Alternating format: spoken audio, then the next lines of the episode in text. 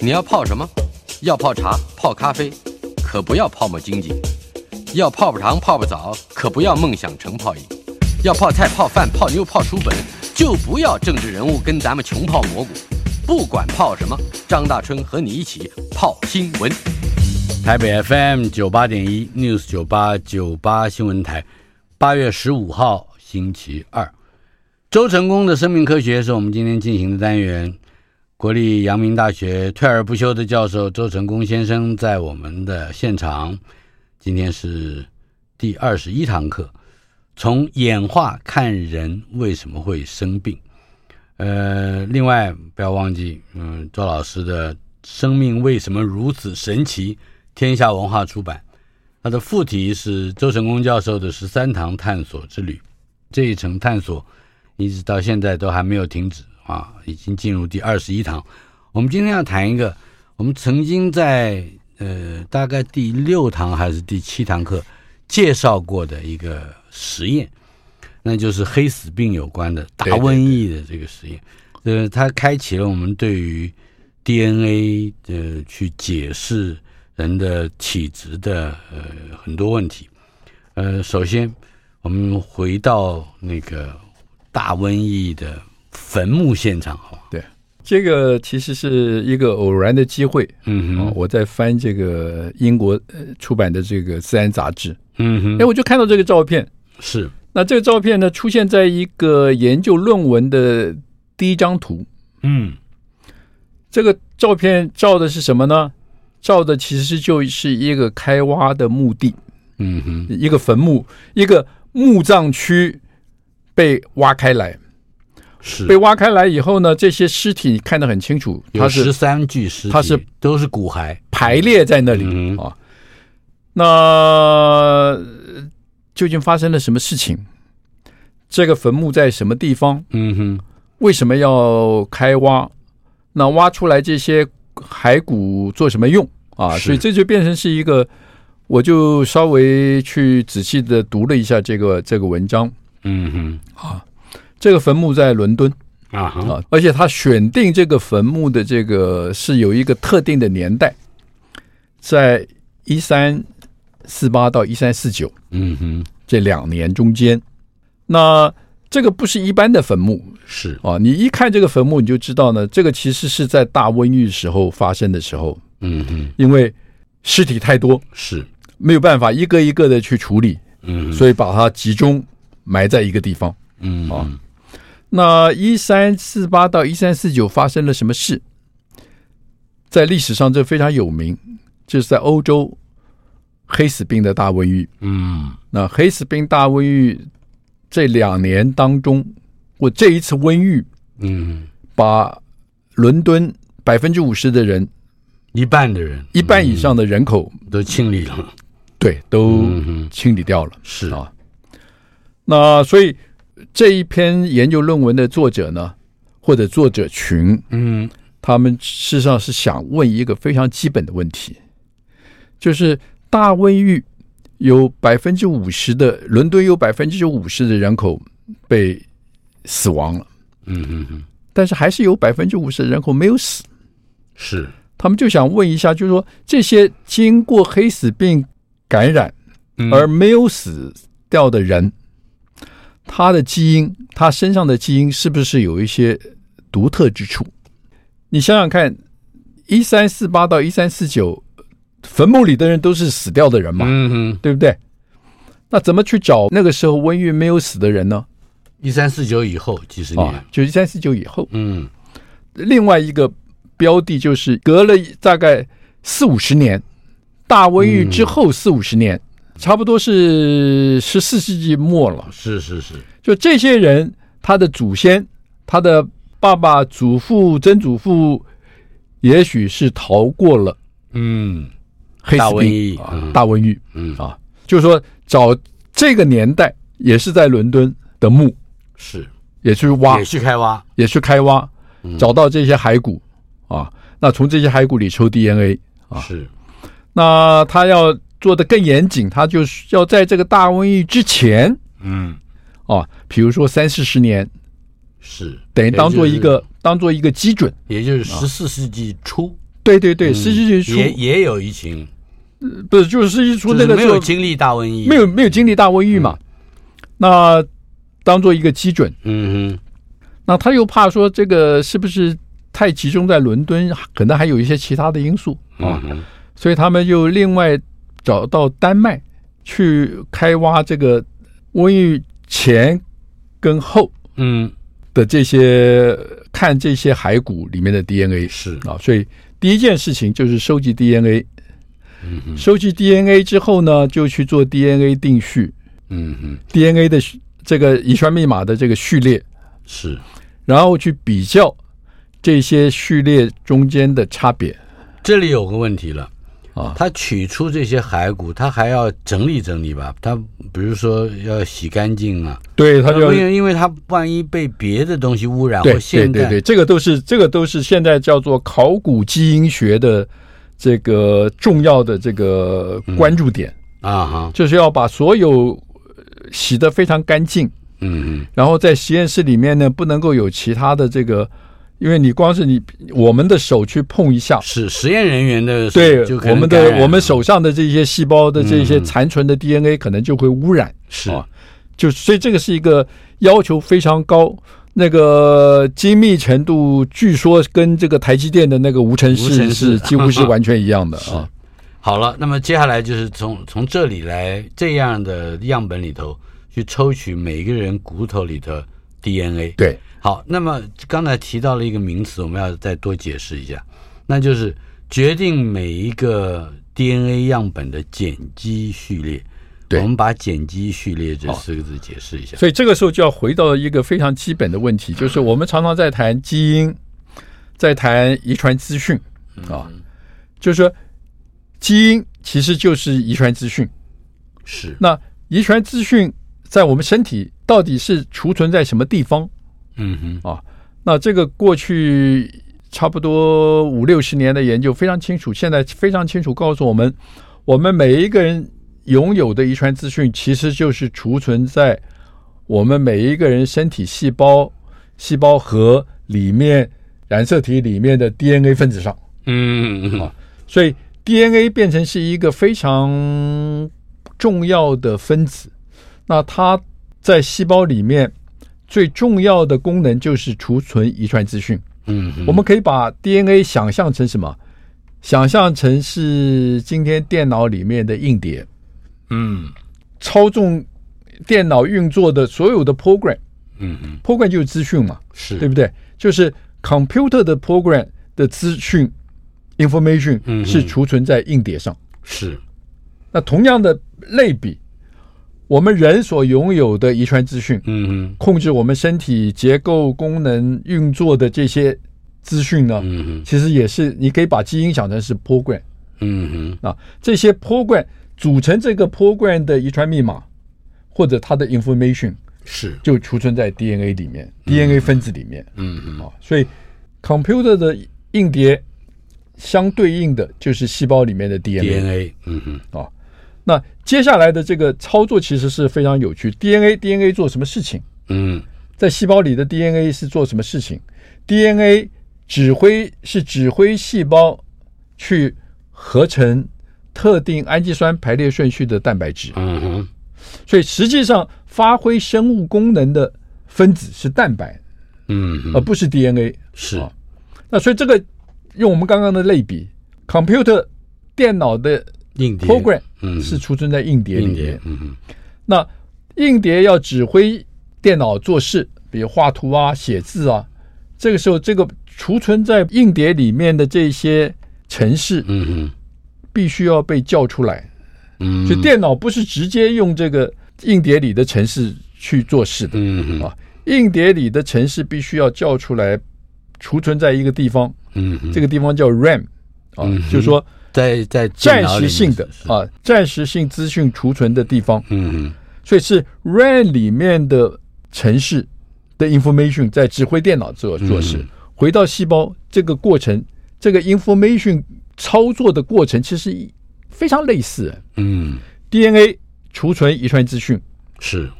那这个细胞需要这些遗传资讯出来制造特定蛋白质的时候，不不是 DNA 的资讯直接来指挥嗯，DNA 的资讯必须也是把它转录摆在另外一个分子叫 RNA 上，嗯嗯，所以是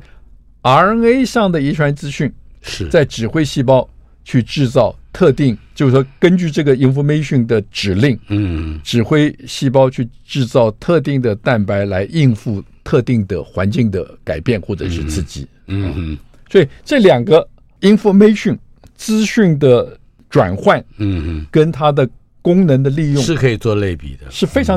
非常相似的嗯嗯，啊、是非常相似的。是抽取了每一个人骨头里的 DNA 之后，呃，还要决定每一个 DNA 样本的碱基序列，就是我们刚刚谈到的。那么，可是这后面的工作还有包括要去比对，比对大瘟疫发生之前五十年左右，以及大瘟疫发生之时，以及大瘟疫发生之后，也是五十年左右这些个 DNA 样本的碱基序列，要要需要比对好，比对什么？所以这个就是我们就往回跳一步啊，嗯我们刚刚讲说 DNA 是储存遗传资讯的分子嘛，嗯嗯。那我们就再去想一想，每一种生物它的这个复制、它的繁殖，都是由 DNA 在指挥。嗯那我们就会想到，那人，那人呢？人当然也是我们的所有的生物的活动，都是我们身体细胞里面的 DNA 在指挥。嗯哼，那接下来的问题就很很有趣了，就是说，那我们人到底拥有多少这种遗传资讯？嗯等于是就密码，就指挥我们身体运作的这个这一些遗传程式，嗯，这些 program 到底是由多少个密码所组成？嗯嗯所以从一九九零到二零零三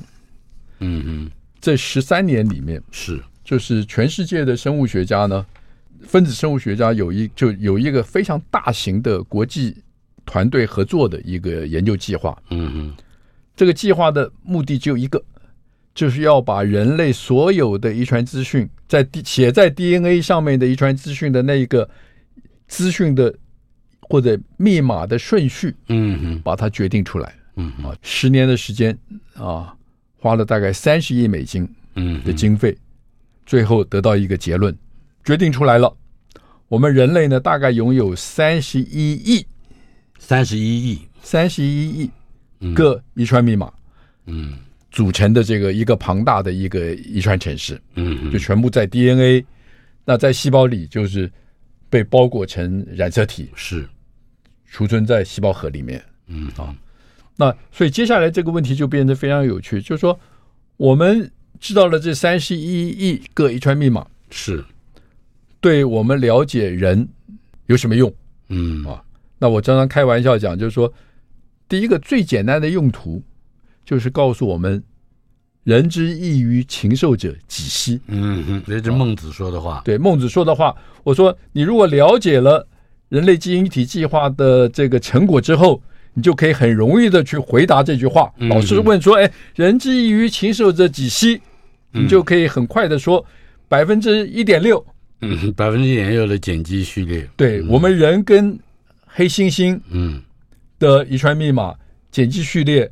的这个中间的差异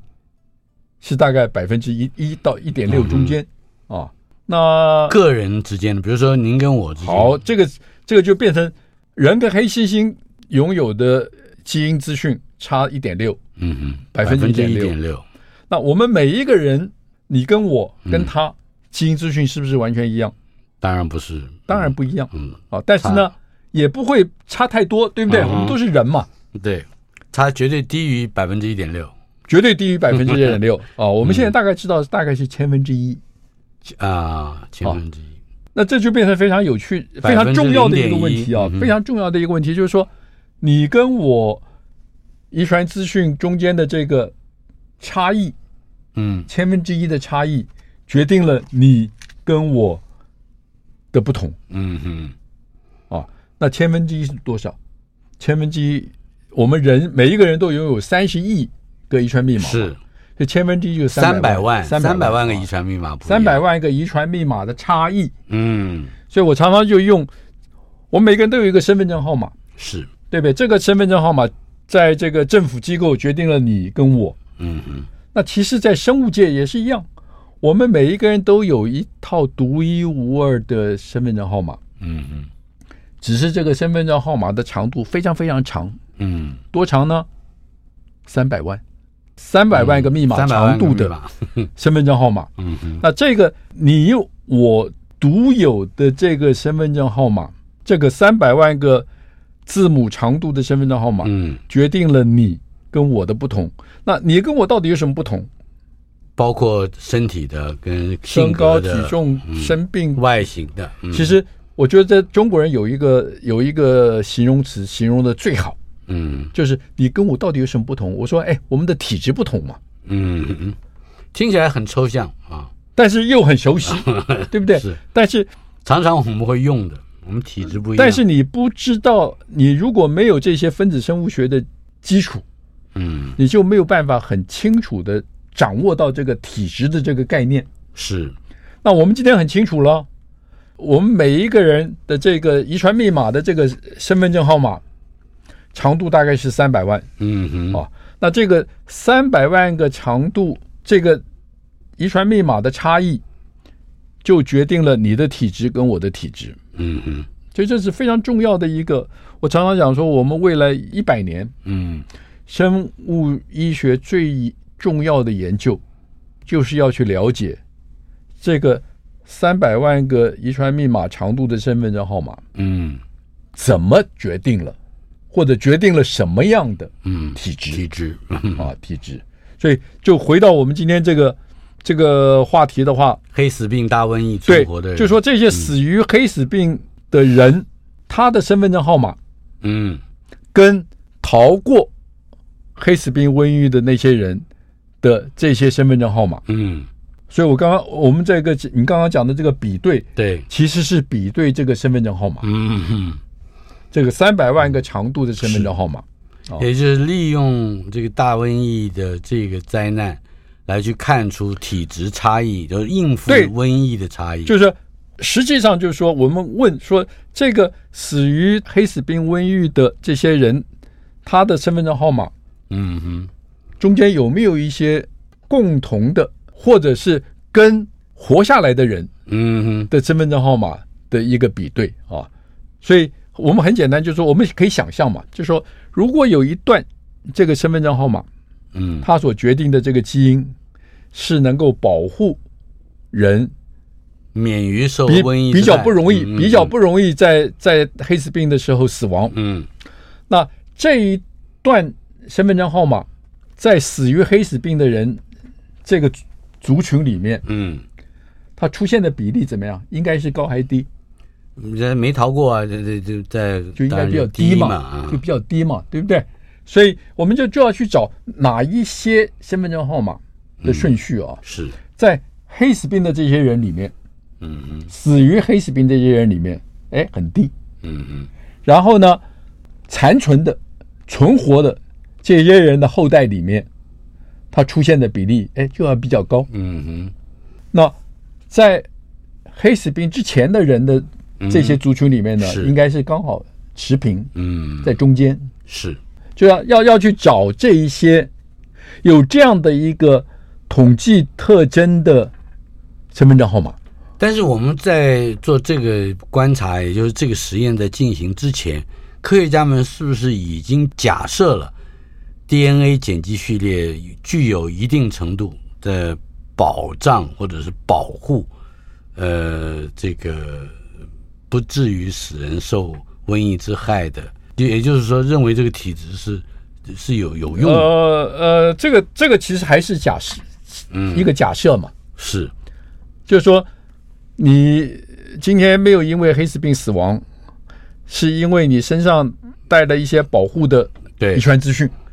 这基本上是哎所以是个问这个号啊！是还是问号吗？就是在哦当这个然了实验之后这个实验其实也没有告，也没有百分之百的确定啊，啊，就这个都是一个假想嘛。是其实我们用最好一个例子就是，其实抽烟会不会得肺癌嘛？嗯，啊， 是抽烟会不会得肺癌？那不同的人，还真不一样啊，不同的人的回答就不一样啊，嗯对不对？那我们仔细想想，答案其实是也是零模两可。嗯哼，很多人抽烟是容易得到肺癌，嗯哼，有没有例 外？一定有的，因为当然很有多例我外听嘛到很多例子说，对不对？ 又不抽烟又不喝酒，可是是他啊怎，么样？哎，很多人活到八九十岁，嗯哼，抽烟喝酒，呃，没有得肺癌也不妨啊。碍对。好，那我们接下来就要问说，为什么有的人抽烟很容易得肺癌，有的人抽烟不容易得肺癌？是那中国人最标准的答案就是体质不一样嘛，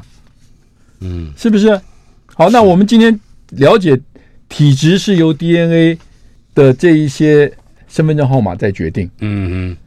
所以接下来的问题其实就可以试着去回答：你带了哪一些身份证号码，可能让你抽烟呢？容易得，或者是哼，不容易得？得，嗯，但这个仍然是一个统计上面的意义，是不是绝对的。嗯哦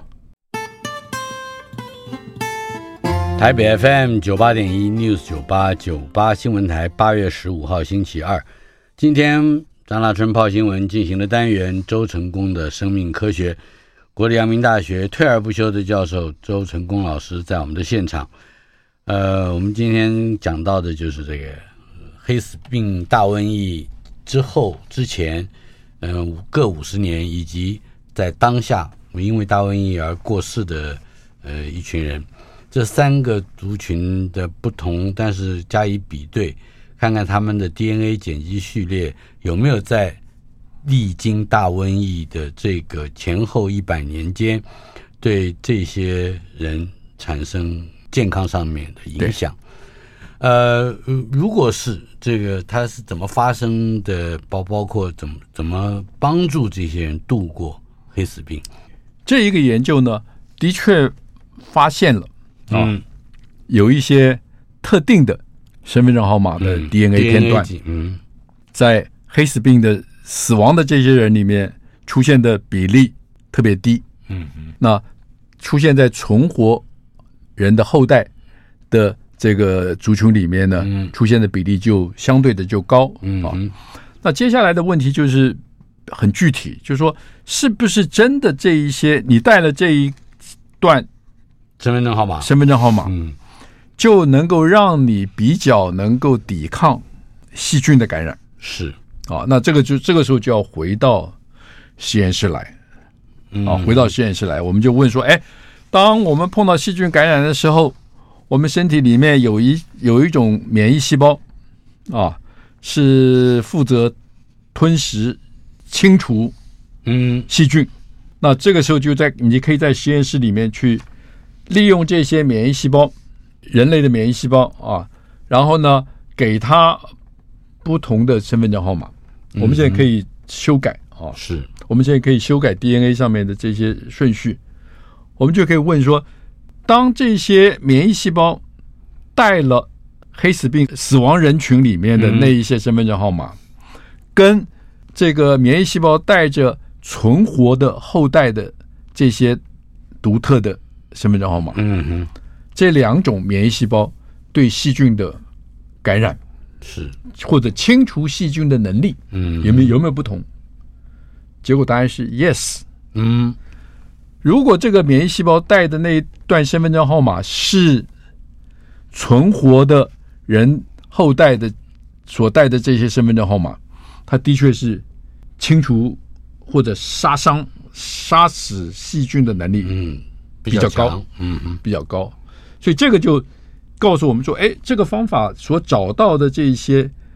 所谓的保护因子呢，可能是真的有保护作用。是就它透过让这些免疫细胞来清除细菌嗯哼的能力比较高。好，接下来的问题是更有趣，就是说，那这一些在我们其实基本上都可以算是存活的。嗯哼人的后 代嘛嘛那在我们现代人的这个呃族群中间，嗯哼这些出现的身份证号码是不是还在？嗯哼那答案是 yes。那出现的比例呢？哎，的确也比较高。嗯好，那我们现在接接下来就要问说，那这一些存活人的后代，他所带的这些独特的，可以保护这些人免于黑死病伤害的嗯这些基因的身份证号码，嗯哼跟我们现代人的生活有没有有没有什么影影响或关者系关系？嗯哼，那结果答案是 yes，什么关系呢？有关系啊。嗯在欧洲做了一个非常大规模的流行病学的这个研究，嗯就发现呢，你如果带着这一个保护性的身份证号码的话，就是对于黑死病经历来说是有保护作用对的，那会怎么样？那你在现在呢，我我们这些人里面啊，嗯我们就他们就看嘛，就说比较不同的这个死亡的这个情况啊，就发现呢，在 ICU 在加护病房里面，嗯因为肺炎 pneumonia 啊，死亡的人里面是啊，你如果带着这个身份证号码的话，嗯你的这个因为在 ICU 里面肺炎死亡的这个机会嗯，就少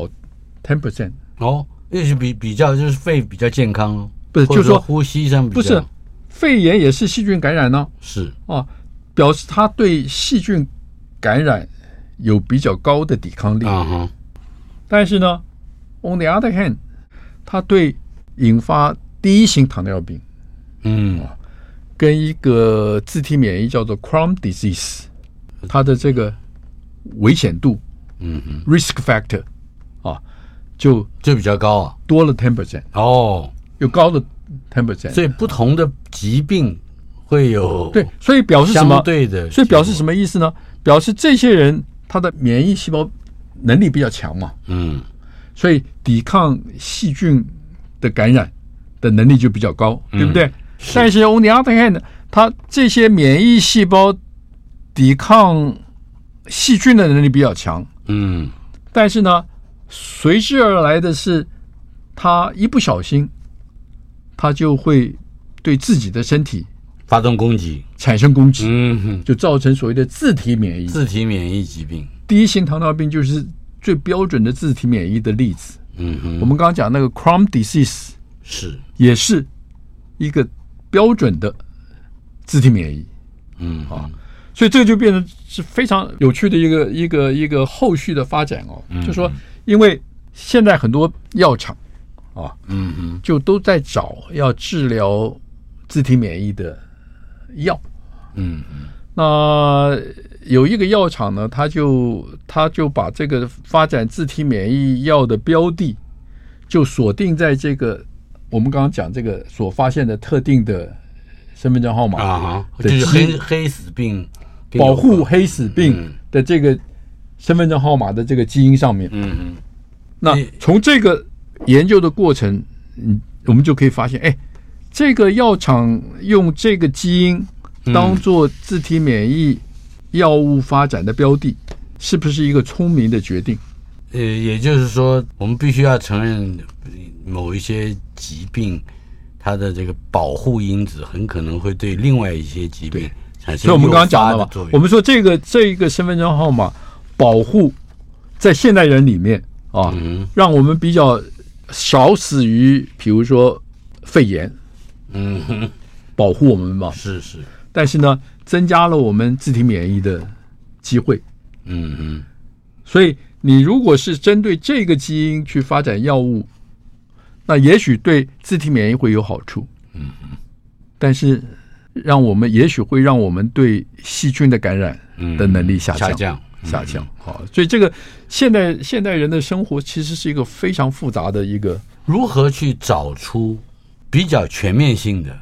对人的健康有帮助的？比如说，找出影响那个抽烟会不会得到肺癌的这个呃体质，也就是刚才讲的身份证号码。所以从我们刚刚的这个例子来看啊、嗯有一好没有二好了。万事皆如此，对， 是不是？对，，就是说，因为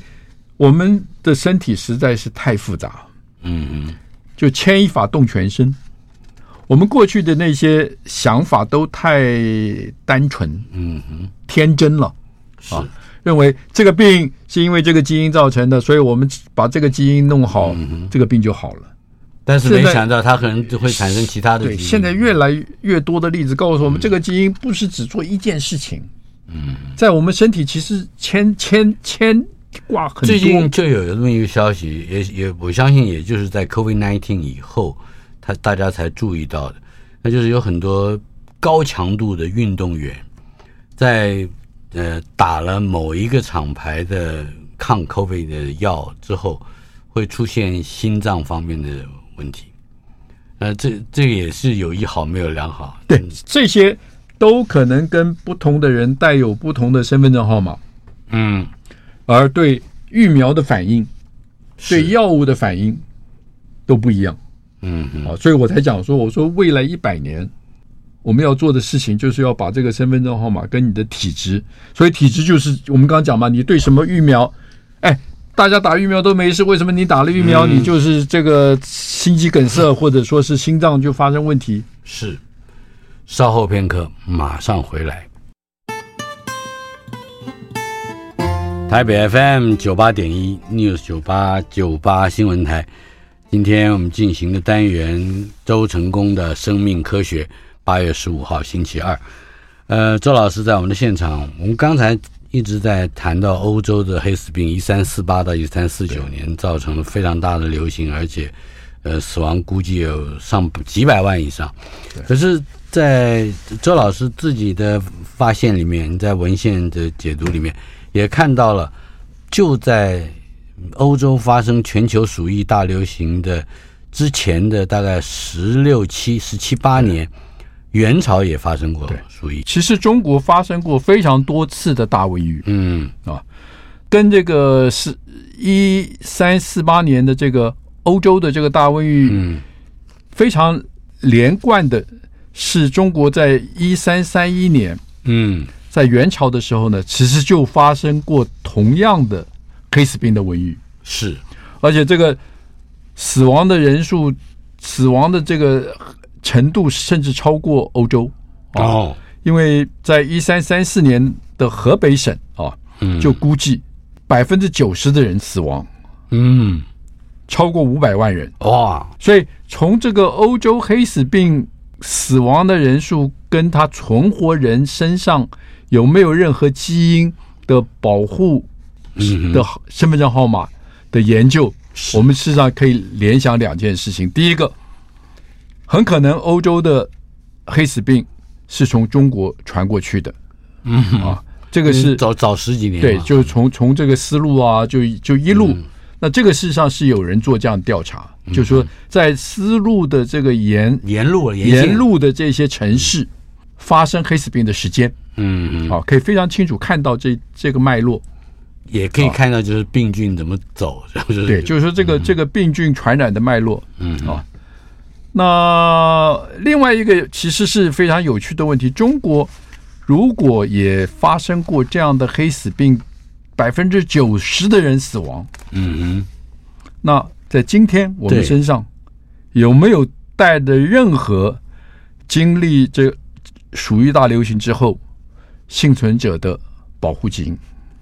对，就我们也应该做一个像，所以理论上来讲，应该也是有啊，是啊，对不对？那像英国我这样们身上的研究这个保护的这些身份证号码，嗯跟在欧洲人身上的那些保护的身份证号码是不是一样？嗯哼所以这是是一个非常重要而有趣的问题，是，但是现在没有人做这个研究，没有人做，嗯，就没有任所何以人周老师做。也在呼吁大家，对对，对，我觉得我们应该要做一些跟我们真正直接有关不的。但跟我们真正的对是安全或者说健康直接有关。它也是一个更大范围的、一个大尺度跟大视野的研究。对对呃，如果我们从人类学更广泛的角度来看，中国人也好，这个欧洲人也好，他在多少万年以前还有其他的亲戚，对像尼安德塔人，对，像这个 Dennis Owens 啊，丹尼苏文人，对，谈谈这个，所以我们人啊，有现在知道至少啊有两个非常清楚的远亲，嗯哼，一个是尼安德特人，嗯哼，另外一个是 Dennis Owens 嗯哼，啊。这些远亲呢，大概是在八十万年前嗯，哦跟我们分道扬镳。是，那去年的这个诺贝尔奖得主，生物医学奖的这个诺贝尔奖诺贝尔奖得主最重要的贡献，嗯就是他把我们这个两个远亲啊，尼安德特人跟 Denisovans 的人的这个整个的基因定序，啊哈，整个的基因的这个排列顺序完全决定出来是，啊，决定出来有什么用？对，他就是他们身上啊所带的基因资讯和我们有哎什么样的关系？结果就发现呢，我们今天的人，从欧洲到亚洲的人都一样，我们身上的这个基因，简单的讲讲我们的身份证号码，嗯哼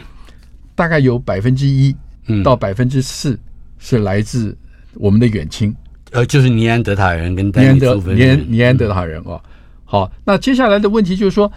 那这些尼安德塔人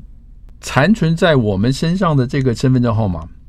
跟我们现在的健康有什么关系呢？嗯哼，哦，是，那这个去年的这个诺贝尔奖得主，他就做了一个非常有趣的研究啊，嗯他就发现呢，这些特定的身份证号码跟我们感染 COVID-19 啊，之后是很危险，还是不容易得，嗯哼，中间是有关联的。哦，就他们就发现呢，就是说，在这个三号染色体上嗯啊，就有一段来自尼安德塔人的这个基因的身份证号码啊。嗯哼，你如果带着这个身份证号码，你感染了 COVID-19 之后，病症就变得很严重，哦，会要会变你就需要住院，你就需要，嗯就是他，就是他们其实这个分析很简单，就是把所有住院的人因为 COVID-19 感染。嗯嗯住院，然后病情非常严重的这些人，把他们的身份证号码拿出来分析，看看有没有什么嗯共同的这个号码。是哎，结果发现的确有，然后哦再第问三号染色体上对第三号人，哎，再问说，哎，这些号码从哪来的？哎，发现这些号码跟尼安德特人的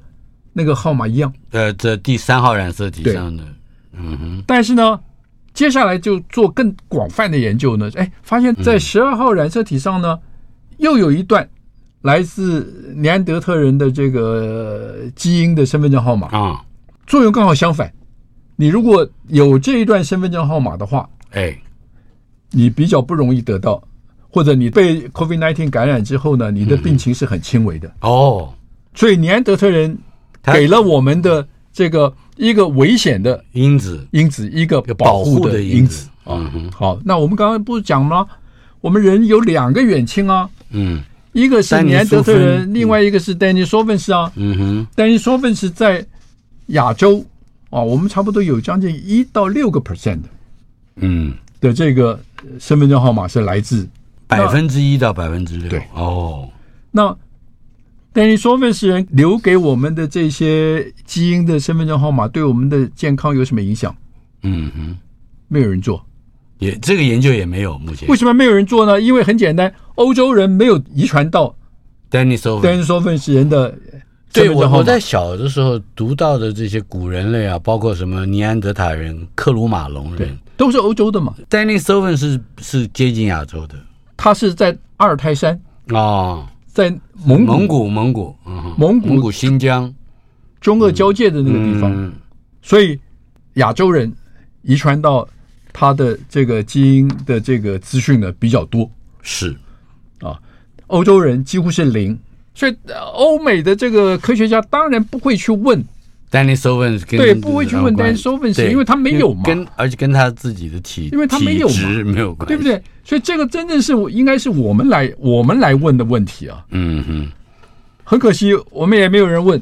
哎，如果今天我们我们有至少有中央研究院，我们预请中央研究院的哪一些学者，或根据什么样的材料去找到 Dennis Owen 的这这样的开启这样的研究，它会会应该是会产生不只是生物学啊、医学是，很多领域的，这是非常我我认为是非常重要的问题。嗯啊。那但是呢，我曾经在不同的场合嗯有提出这样的呼吁，嗯嗯，那很明显是 nobody cares， 大家吃感冒药就好，是不是？因为不是我，我觉得就是大家对这一方面的 information 啊，嗯我认为是了解的不够。嗯哼，就是我们从来的医学生物的教教都学是输入的研究里面嗯都是，输对入的演化这件事情嗯，就不够重视。嗯哼那坦白讲，我就不想我，你可以、呃这个，你如果去做一个 survey 的话，我就不晓得我们有多少大学教授对 Dennis Owens 嗯人的基因知道这件事情，是而啊而且可也可以 sense 到这一个我们远亲留在我们身上的这些残存的好了，可是这里面对我们的牵涉到一个健康是有问题影响的。我们之前曾经讨论过，我记得老师也曾经说过，那就是我们的文化里面不大概不允许或者是不鼓励去挖坟啊。对所以这这也可能是我们对于自己的祖先，呃，以及近亲的不人类，嗯不，现在其实是不需要去挖坟啊。嗯，我我们如果说只是问一个很简单，其实台湾是具有最大的优势，嗯，来问这样的问题，因为我们有全民健保资料库，嗯哼，每一个人的健康状态非常清楚啊。嗯哼，现在中央研究院的这个有一个 biobank，嗯，准备收集，我我我我有点忘了，现在大概是做了四万人，嗯哼，四万人的后后几弄就基因的定基因序。序，嗯哼，那这个时候其实就是一个很简单的一个问题，就是我们这个四万人里面，嗯，他们所带有的 Dennis Owens 人的这些身份证号码，嗯哼，回到健保资料库看看有跟没有带 Dennis Owens 人的身份证号码，嗯哼，或者带有哪一些嗯哼变异的，跟健康的状态，做一个比对，就做一个比对。这个其实就是一个很简单的一个比对。嗯哼，哦，而台湾是唯一，我认为是唯几乎是唯一的有这个全机民会覆，盖哈，因为我们有完整的健保资料库，嗯哼。然后我们如果把这个基因资讯跟健保资料库连在一起，这是我们的 treasure，这是我们的宝藏哎。呃，不知道这中央研究院能不能听到我们的节目？如果我不曾走过这一遍，生命中还有多少苦和甜美？那风中的歌声，孤单哽咽的声音是谁？回忆中那个少年。为何依然不停地追？想要征服的世界，始终都没有改变。那地上无声蒸发我的泪，黑暗中期待光线，生命有一种绝对，等待我，请等待我。直到约定融化成笑颜。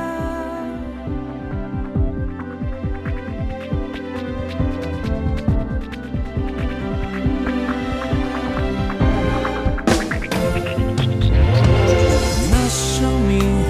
灿烂烟火般上演。你和我最后都要回归地平线，那留下的足迹，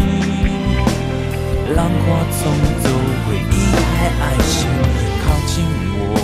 再拥我，请不要让我的心冷却。哎